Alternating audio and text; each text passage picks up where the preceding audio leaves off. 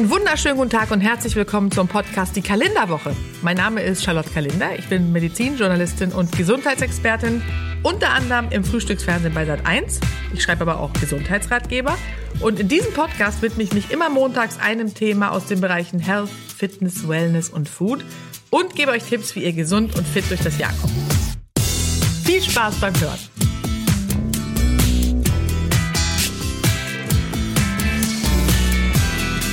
Sommerzeit ist Urlaubszeit. Im schlimmsten Fall allerdings stattdessen Krankheitszeit, ja.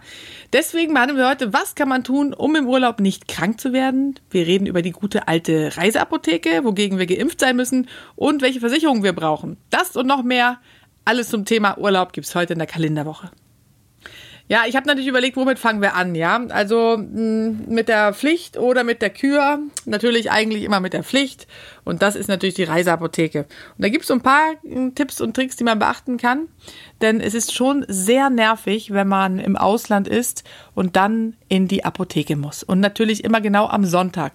Und dann hat keine geöffnet und dann spricht man die Sprache vielleicht nicht und es ist alles sehr anstrengend. Deswegen macht es Sinn, sich vorher ein paar Gedanken zu machen, was man denn da mitnimmt überhaupt. Meine erste Regel lautet, wählt auf jeden Fall Mittel aus, also Arzneimittel, die sich schon bewährt haben, die ihr also gut vertragt, dass ihr das wisst, ja. Und dann stellt ihr die Reiseapotheke vor der Reise zusammen.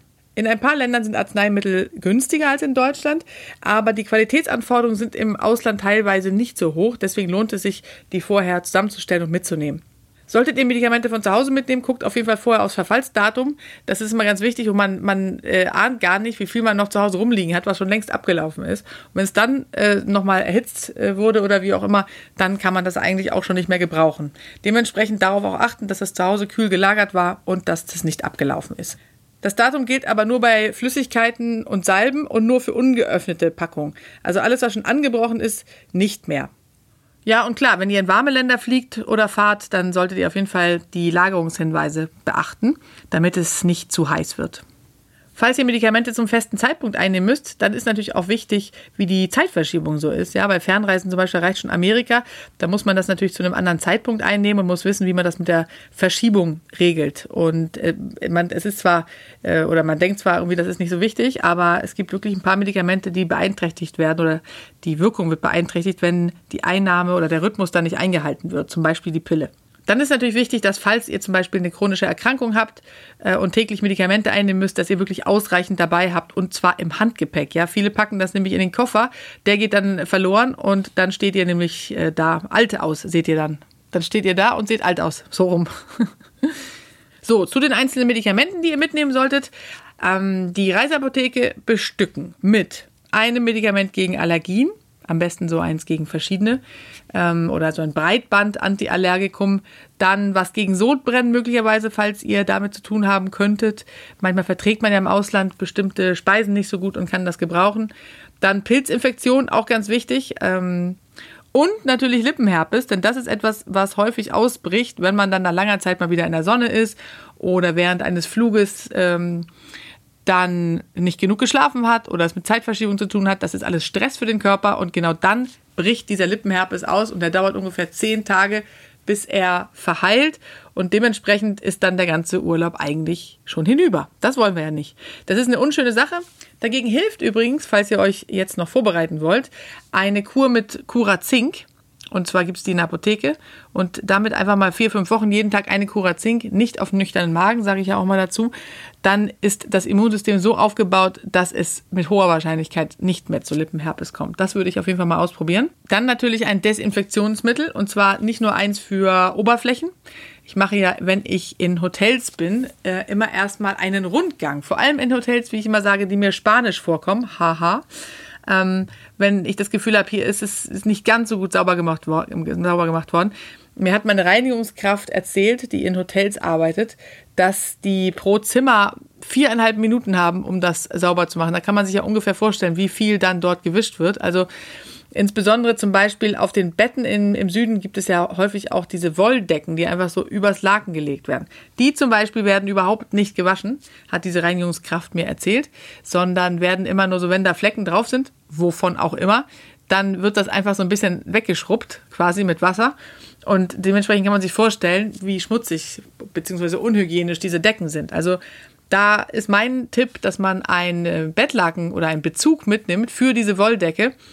Ich weiß, das klingt jetzt alles ein bisschen pingelig und hysterisch, aber äh, es tummelt sich so viel da drauf, das möchte man alles gar nicht wissen und im Urlaub krank macht ja auch keinen Spaß. Also wenn man diese Decke dann mit diesem Bezug bezieht, ist man im Grunde aus dem Schneider. Oder die Decke weg.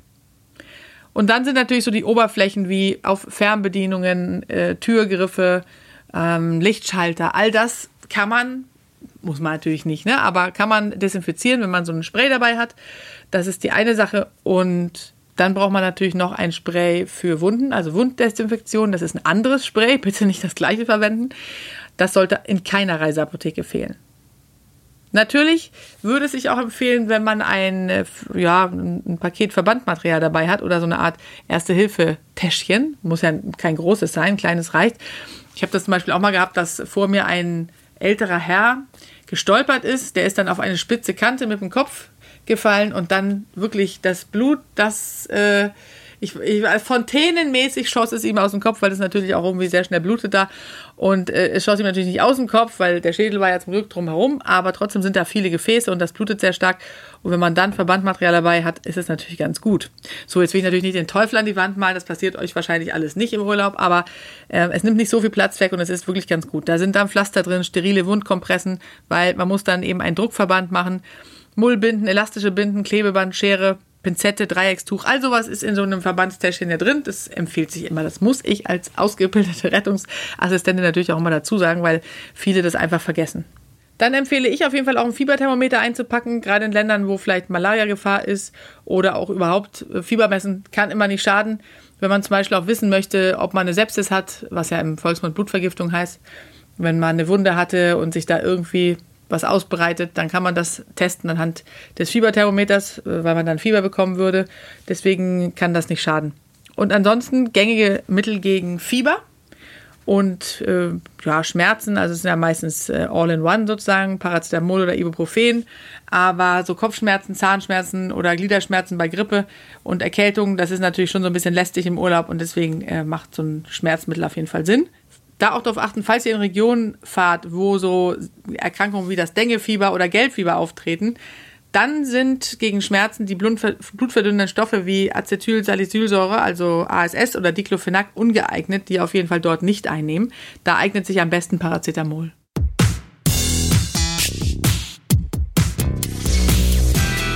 Übelkeit, Reiseübelkeit zum Beispiel, ist natürlich auch nicht schön. Da kann man vor Reiseantritt natürlich ein Medikament nehmen und ansonsten gibt es ganz schnell wirksame Kaugummipräparate. Die würde ich auf jeden Fall einpacken. Da machen aber viele Wirkstoffe müde, also nicht vom Autofahren nehmen. Äh, es gibt ein Präparat, das ist eine Ausnahme, das ist allerdings verschreibungspflichtig, das heißt Scopolamin. Das kann man als Pflaster auf die Haut kleben. Das äh, finde ich sehr sinnvoll. Und ansonsten gibt es natürlich gegen andere Ursachen von Übelkeit das äh, Medikament Metoclopramid. Das ist verschreibungspflichtig. Da würde ich einfach nochmal den Arzt fragen. Wenn ihr wisst, dass ihr generell unter Übelkeit leidet, dann fragt ihn einfach vorher. Durchfall ist auch so ein schönes Thema im Urlaub. Neulich kam auch eine Bekannte nach Hause und sagte, ah, ich hatte so eine richtig schlimme Schiteritis im Urlaub. Da habe ich auch gedacht, das war fast ein bisschen zu viel Information. Ansonsten sagt man ja auch Brechdurchfall dazu, das ist auch so ein schönes Wort. Ne? Also vorbeugen kann man, wie auch immer ihr es nennt, indem man natürlich wirklich insbesondere im Süden auf die Nahrungsmittel- und Trinkwasserhygiene achtet. Äh, das ist ganz wichtig. Auf keinen Fall äh, ungeschältes Obst zu sich nehmen. Das ist ja so eine Regel. Und die größte Gefahr beim Durchfall ist ja der Flüssigkeitsverlust, insbesondere für Kinder und Schwangere. Deswegen ist die wichtigste Maßnahme eigentlich der Ersatz von Wasser und Salzen. Also der Elektrolythaushalt, der dann durcheinander gerät durch den Flüssigkeitsverlust, den muss man ausgleichen und das kann man mit so einem Elektrolytpulver. Das würde ich auch mitnehmen. Das habe ich immer dabei, gerade wenn man auch Kinder hat, aber auch so. Er nimmt nicht viel Platz weg und ist toll. Das alte Rezept Cola und Salzstangen, das ist übrigens ungeeignet. Das kann manchmal sogar Durchfall verschlimmern.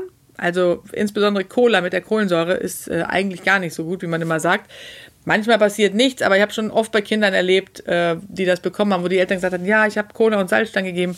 Das hat überhaupt nicht funktioniert. Im Gegenteil, ist es sogar schlimmer geworden. Besser ist im Notfall entweder abgekochtes Wasser und dann natürlich abkühlen lassen. Bei Kindern darf man nicht zu viel geben, äh, aber man sollte die ganze Zeit darauf achten, dass sie was zu sich nehmen, also zur Not löffelweise wirklich. Ähm, es gibt Präparate in der Apotheke, die man mitnehmen kann, die auch das Brechen durchbrechen quasi, also was dazu führt, dass man nicht mehr brechen muss oder das Kind. Und dann kann man langsam wieder anfangen, Wasser zu geben. In dieses Wasser kann man geben einen halben Teelöffel Salz zum Beispiel oder fünf Teelöffel Traubenzucker drin auflösen, mit Orangensaft abschmecken, damit es Geschmack bekommt und als Erwachsener davon dann drei Liter am Tag möglichst trinken. Aber eben ganz langsam, damit der Magen sich daran gewöhnen kann wieder. Es gibt dieses Mittel Loperamid, das stoppt den Durchfall sofort. Das ist sehr gut, wenn man das mitnehmen kann. Ist allerdings nur sinnvoll, um diesen relativ gefährlichen Wasserverlust zu bremsen und wird dann kurzfristig eingesetzt, wenn ihr zum Beispiel eine Busfahrt überstehen müsst oder länger im Zug sitzt, damit da nichts Schlimmeres passiert. Wenn das Gegenteil eintritt, nämlich die Verstopfung oder auch im Fachjargon Obstipation, dann klar, viel trinken und ballaststoffreich essen, das weiß man mittlerweile. Das ist äh, auch äh, in, in, Gemüsen vorhanden, zum Beispiel Ballaststoffe. Ähm, oder eine große Portion Obst mit äh, getrockneten Pflaumen. Und das ist der heißeste Tipp überhaupt, nämlich getrocknete Pflaumen dabei haben im Gepäck. Wenn man die nimmt, das löst die Verstopfung sofort auf und das kann ja sehr schmerzhaft werden. Feigen, Melonen oder reife Papaya das äh, hilft auch, aber die getrocknete Backpflaumen oder die getrockneten Pflaumen, das ist mein absoluter, mein heißester Tipp. Und sollte das alles nicht helfen, dann muss natürlich ein Abführmittel her. Da würde ich dann einfach mal einen Arzt aufsuchen oder in die Apotheke gehen.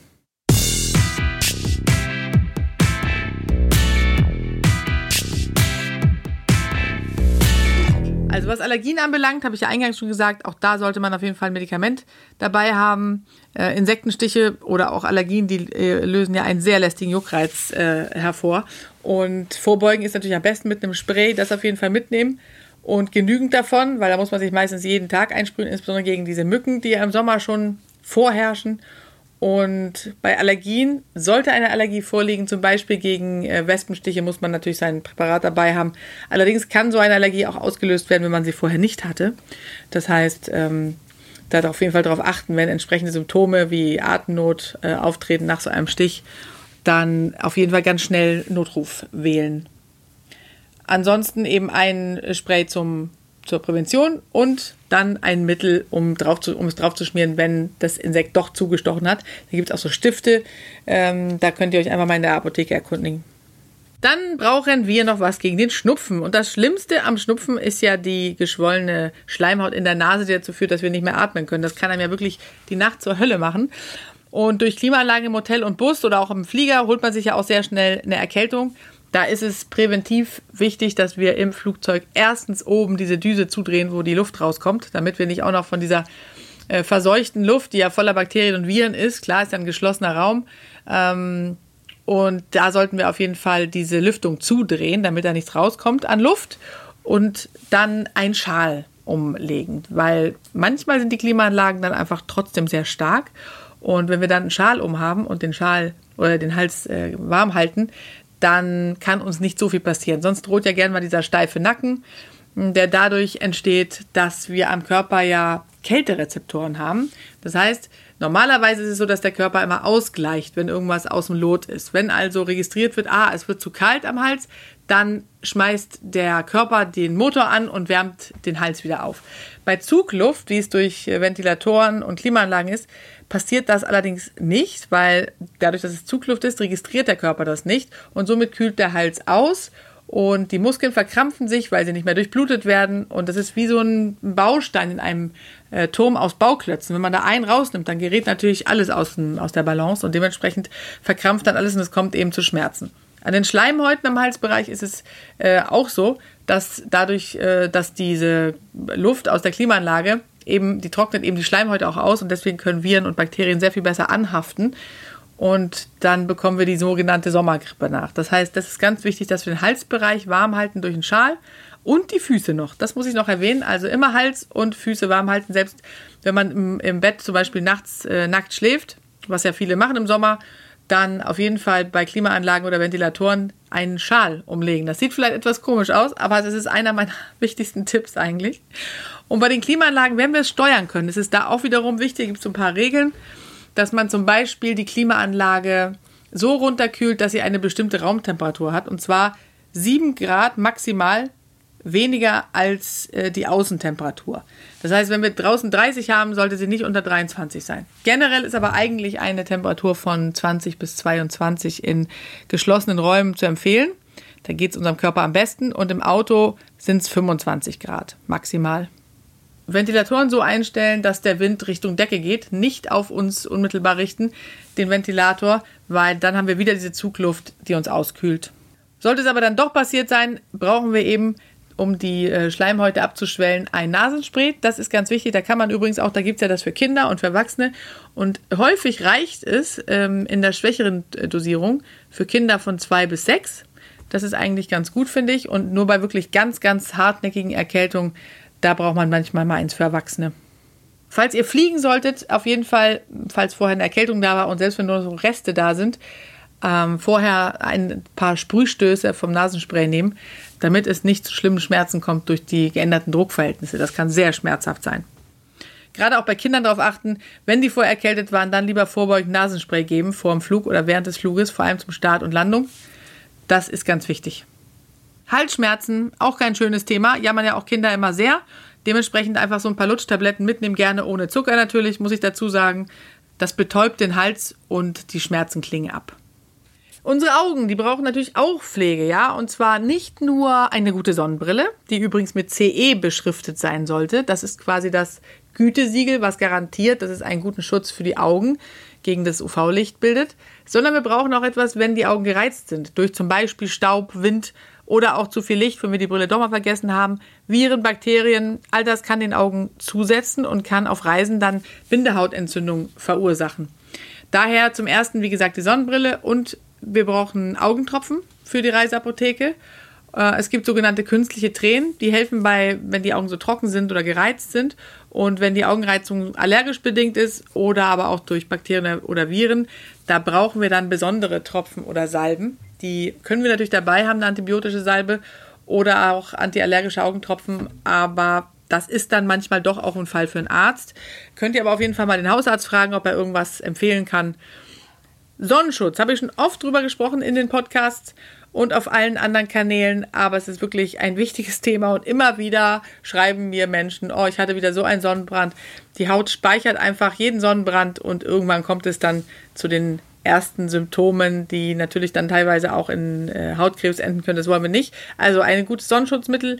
Ich würde sagen, im Zweifelsfall immer 50er Lichtschutzfaktor.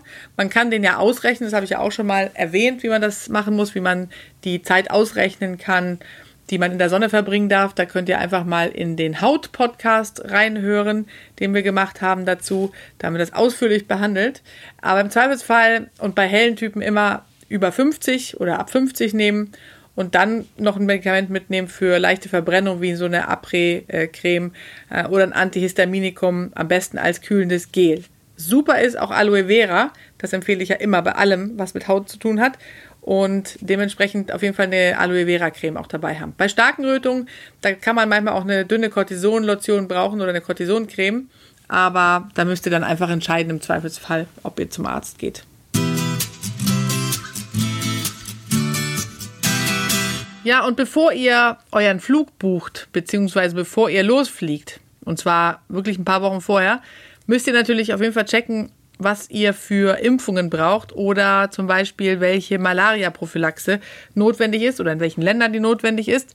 Ob das für euer Land gilt, wo ihr hinfliegen wollt. Das ist natürlich äh, in Spanien und Schweden nicht der Fall, aber in entfernteren Ländern ist das äh, Pflicht und dementsprechend muss man sich da einfach nochmal individuell für jedes Reiseland natürlich erkundigen und eine Malaria-Prophylaxe zum Beispiel machen, dann kann man ein Medikament für Notfall dabei haben. Und in ganz entlegenen Gegenden, wenn ihr so richtig Abenteuerurlaub macht, zum Beispiel so Dschungel-Trekking-Touren, wer sowas macht. Ich bin ja eher so ein Europa-Fan. Ich reise am liebsten in Europa. Ich finde, es gibt so viele schöne Plätze und da sind auch nicht so viele Gefahren. Aber klar, ich als Hypochonder, ich meine, daher kommt ja mein großes medizinisches Interesse ursprünglich oder mein Interesse für Gesundheit, dadurch, dass ich eben ein bisschen hypochondrisch bin, ich fahre nicht so gerne so weit weg. Ich war mal in Indien äh, ein paar Wochen und habe in Indien natürlich, ich wusste auch vorher alles, äh, ich war geimpft, ich wusste, dass man kein ungeschältes Obst isst und äh, was auch, also alle Regeln hatte ich mir natürlich angeguckt. Da ich, habe ich noch gar nicht mit Gesundheit gearbeitet, aber habe natürlich alles vorher angeguckt und angehört und bin dann gleich am ersten Tag habe ich auch alles beachtet, außer dass ich eine Weintraube gegessen habe und die war natürlich ungeschält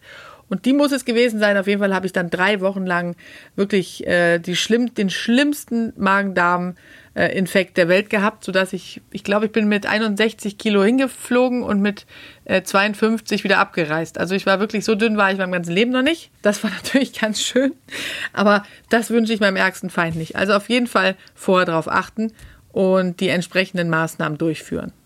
Man kann übrigens, wenn es um Wasserhygiene geht, äh, bei so entfernteren äh, Trekkingtouren kann Flusswasser mit Silbernitrattabletten entkeimt werden. Das ist ein gängiges Verfahren. Da könnt ihr euch mal erkundigen und äh, dann einfach Silbernitrattabletten mitnehmen. Ja, wie gesagt, die Tropenkrankheiten wie Malaria, Gelbfieber oder Ebola, die gilt es unbedingt zu vermeiden, wenn ich das nochmal so sagen darf.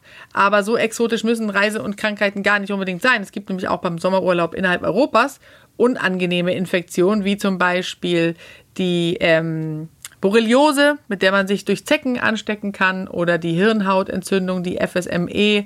Dagegen gibt es ja zum Beispiel eine Impfung, kann sinnvoll sein, am besten auch den Arzt fragen. Das heißt, ähm, gegebenenfalls Impfung auffrischen ist unerlässlich und mal nachfragen, was denn für das jeweilige Land gilt. Schweden zum Beispiel äh, hat eine, äh, eine hohe Gefahr, äh, an FSME durch Zecken zu erkranken. Da macht das teilweise Sinn, aber das kann euch der Arzt am besten sagen. Was ich euch noch ans Herz lege in Sachen Impfung, also es gibt ja so diese, ähm, diese Impfungen, die von Bedeutung sind, wie Tetanus, Diphtherie, Keuchhusten, Pneumokokken, Polio, Masern und Influenza. Viele davon sind als Kind geimpft worden, haben auch regelmäßig aufgefrischt. Guckt aber auf jeden Fall in den Impfausweis und nehmt den auch mit. Und das Wichtigste ist wirklich, dass ihr gegen Tetanus geimpft seid, weil äh, das wirklich möchte man wirklich nicht bekommen. Und gerade wer zum Beispiel in der Natur ist oder auf dem Reiterhof oder wo auch immer, äh, er mit Erde und Schmutz in Berührung kommt, da sollte eine Tetanusimpfung vorher auf jeden Fall aufgefrischt werden oder noch vorhanden sein, der Impfschutz. Es gibt einen ganz tollen reisemedizinischen Informationsservice. Wer noch tiefergehende Infos braucht, als er sie bei uns im Podcast, auf meiner Seite oder wo auch immer bekommt, kann das bei Fit for Travel. Das ist, äh, da kann man nach Reisezielen als auch Krankheiten suchen und wird dann äh, komplett informiert. Borreliose, dagegen kann man sich nicht impfen. Auch das wird über, äh, durch Zecken übertragen.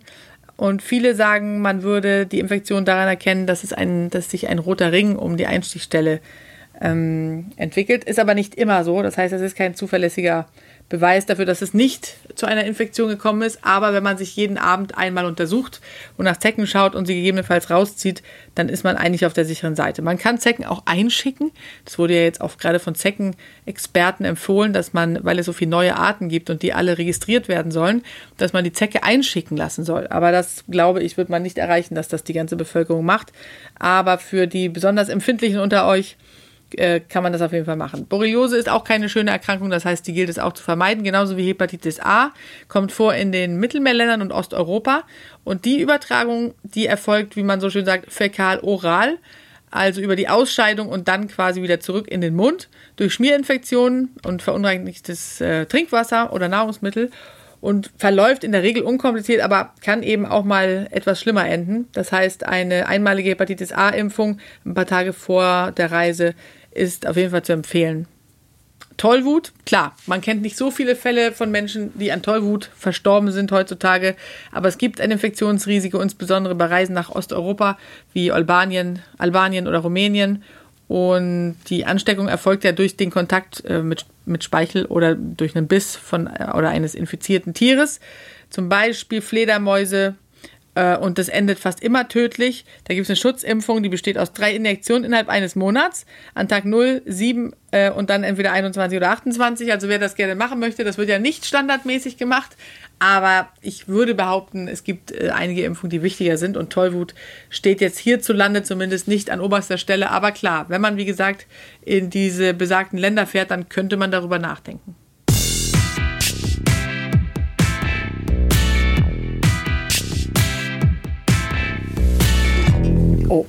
Ah, Kaktus. Ich hing fest im Kaktus. Ah, aua. Jetzt habe ich hier voll die Stachel drin. So, äh, lustiger Fun Fact übrigens, das können wir eigentlich drin lassen. Ich habe gerade, äh, heute ist sehr heiß hier, wo wir gerade aufnehmen, und ich habe wahrscheinlich, weil ich schon von der Hitze so blöd geworden bin, in den Kaktus gefasst und habe jetzt einen ganz tiefen Kaktusstachel in meinem Finger. Den muss ich jetzt erstmal entfernen. Äh, ein Live-Notfall quasi. Zum Glück habe ich natürlich immer eine Pinzette dabei. Ah, da ist er raus. Sehr gut. Ja, der, der Kaktus hing richtig an meinem Finger fest. okay, weiter geht's mit einem anderen interessanten Fakt. Und zwar geht es dabei ums Tauchen. Ich empfehle ja immer, sich mal aus der Komfortzone rauszubewegen und vielleicht auch mal einen Urlaub zu machen, den man noch nicht gemacht hat. Ich bin ja auch so ein Wiederholungstäter, wie man so schön sagt. Aber wenn man zum Beispiel noch nie einen Tauchurlaub gemacht hat und man kann sich das vorstellen, dann ist das echt eine gute Idee, weil man völlig neue Erfahrungen macht. Es bilden sich neue Neuronen, dadurch, dass man, also Nervenzellen, äh, dadurch, dass man neue Dinge tut. Übrigens tut es das auch, wenn man einfach Dinge, die man sonst mit rechts macht, mit links macht. Ja, also zum Beispiel Haare bürsten oder sowas. Wenn wir das mit links machen, dann müssen sich neue Neuronen bilden. Das ist also total gesund für unser Gehirn. Aber zurück zum Tauchurlaub. Ähm, man sollte, wenn man sowas macht, vorher die Zähne kontrollieren lassen. Es ist nämlich total wichtig, dass für Tauchgänge, insbesondere für größere und längere, alle Füllungen und Implantate hundertprozentig dicht anliegen, weil man sonst ein Zahnbarotrauma bekommen kann. Das äh, glaubt man gar nicht, ähm, ist aber gar nicht so selten, wie man denkt, kommt auch auf Flügen vor, weil sich da natürlich auch die Druckverhältnisse äh, verändern. Und undichte Zahnfüllung oder kleine nicht behandelte Löcher in den Zähnen, die können dann wirklich höllisch, äh, höllische Schmerzen verursachen, sowohl beim Tauchgang als auch äh, während des Fluges, weil der erhöhte Druck unter Wasser oder in der Luft eben dazu führt, dass sich in den Hohlräumen eingeschlossene Luft beim Auftauchen, jetzt beim Tauchen zum Beispiel, ausdehnt und Füllung aufsprengt. Und selbst tote Zähne, die nicht wurzelbehandelt sind, die können bei Druckschwankungen äh, einem, äh, ein, ein Zahnbarotrauma bekommen und wirklich extreme Schmerzen verursachen.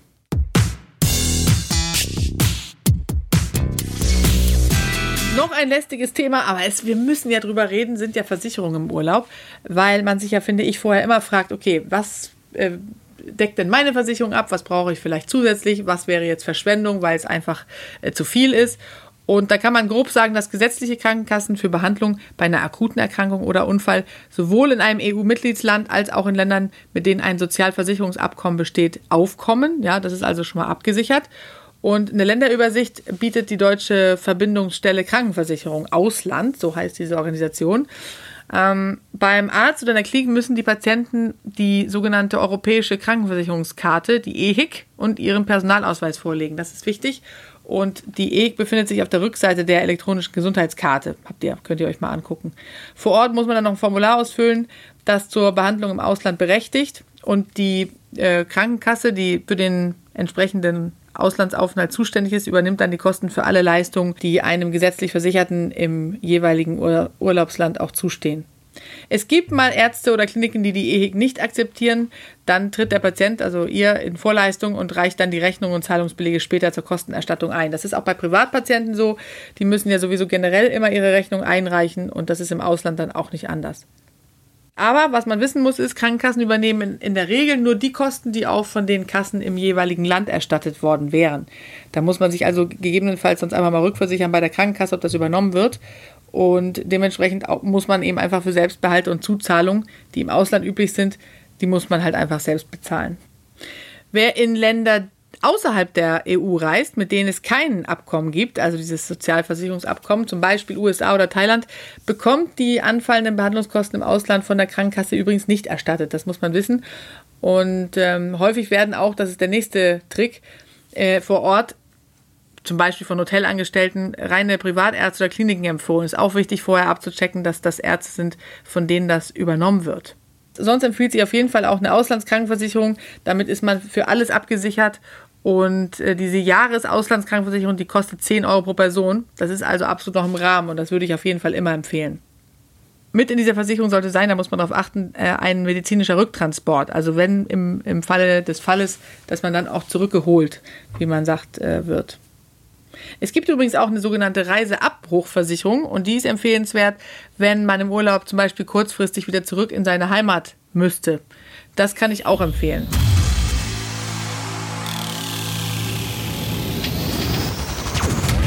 Herr Kaufels und Kalender. Ja, an dieser Stelle käme jetzt ja eigentlich Herr Kaufels, aber was glaubt ihr wohl, wo Herr Kaufels sich befindet?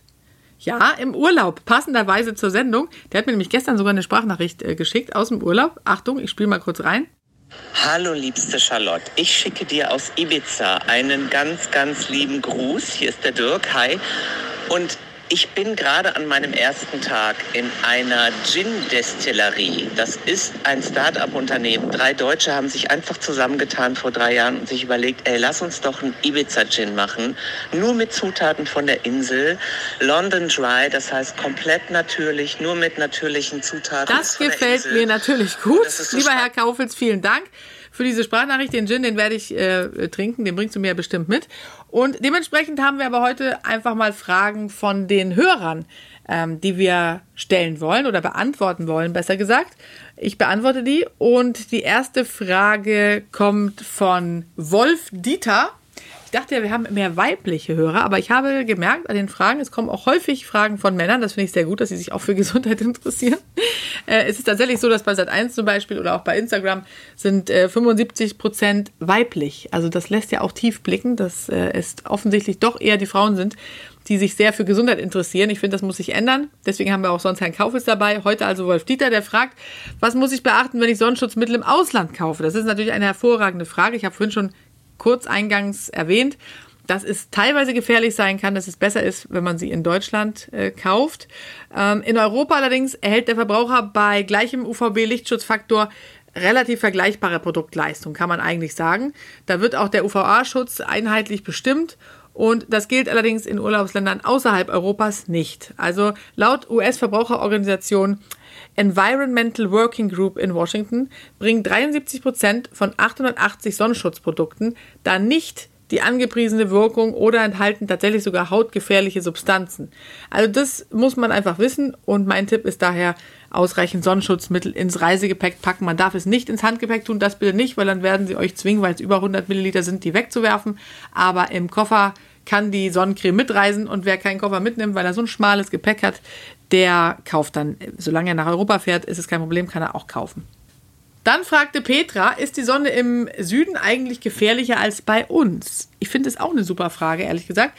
Und man kann das beantworten mit ja, ein bisschen. Denn es ist so, dass die UV-Strahlen senkrechter auf den Körper treffen. Also die Strahlendosis ist erhöht um etwa 10 Prozent. Das heißt, deshalb sollte die direkte Sonne, das sagt man ja immer in der Zeit von 11 bis 15 Uhr, auch vermieden werden. Und es wird sehr problematisch natürlich im Gebirge oder am Meer. Und im Gebirge ist es so, pro 1000 Höhenmeter nimmt die UV-Strahlung um 30 Prozent zu, weil die schützende Atmosphäre natürlich immer dünner wird. Dirk, nicht Dirk Kaufels, aber ein Dirk fragt, für den Fall der Fälle, wenn ich im Urlaub krank bin, bekomme ich dann meine Urlaubstage zurück? Ja, ich bin zwar kein Experte in Arbeitsrecht, aber ich weiß tatsächlich, dass ähm, wer leider statt Erholung die Erkältung bekommen hat oder den Schnupfen statt der schönen äh, Tage auf der Piste beim Skifahren, der kann natürlich die wohlverdiente Auszeit nicht genießen, könnte, kann aber die verlorenen Urlaubstage beim Arbeitgeber geltend machen. Da gibt es ein paar Sachen zu beachten. Äh, die Gesetzeslage in Deutschland schreibt dazu vor, dass wenn ein Arbeitnehmer während des Urlaubs erkrankt, dann werden die äh, Tage, die durch ein ärztliches Zeugnis nachgewiesen werden können, also die Tage der Arbeitsunfähigkeit, werden auf den Jahresurlaub nicht angerechnet. Das heißt im Klartext, für jeden Tag, den man im Urlaub krank ist, muss eine Arbeitsunfähigkeit in Form eines Attests vorliegen, nicht erst nach drei Tagen wie zu Hause, damit dieser zurückerstattet wird. Aber ein kleiner Tipp am Rande, also äh, einfach eigenmächtig den Urlaub zu verlängern und die verlorenen Tage an den Urlaub ranzuhängen, das ist nicht erlaubt, kann sogar zur Kündigung führen. Also Vorsicht.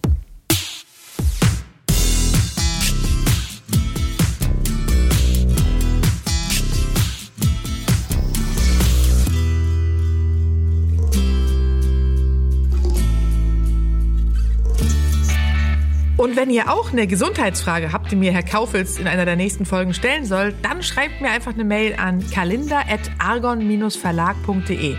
Und die Mailadresse und ganz viele andere Tipps und Infos findet ihr übrigens in den Show Notes. Ganz wichtig.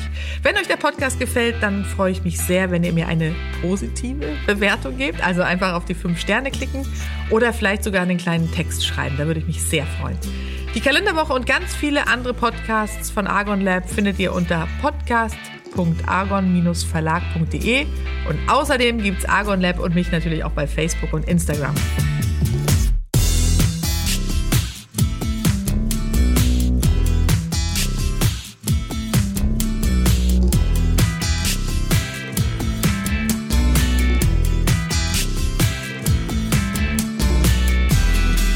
Und denkt dran, wer gesund ist, ist reich, ohne es zu wissen.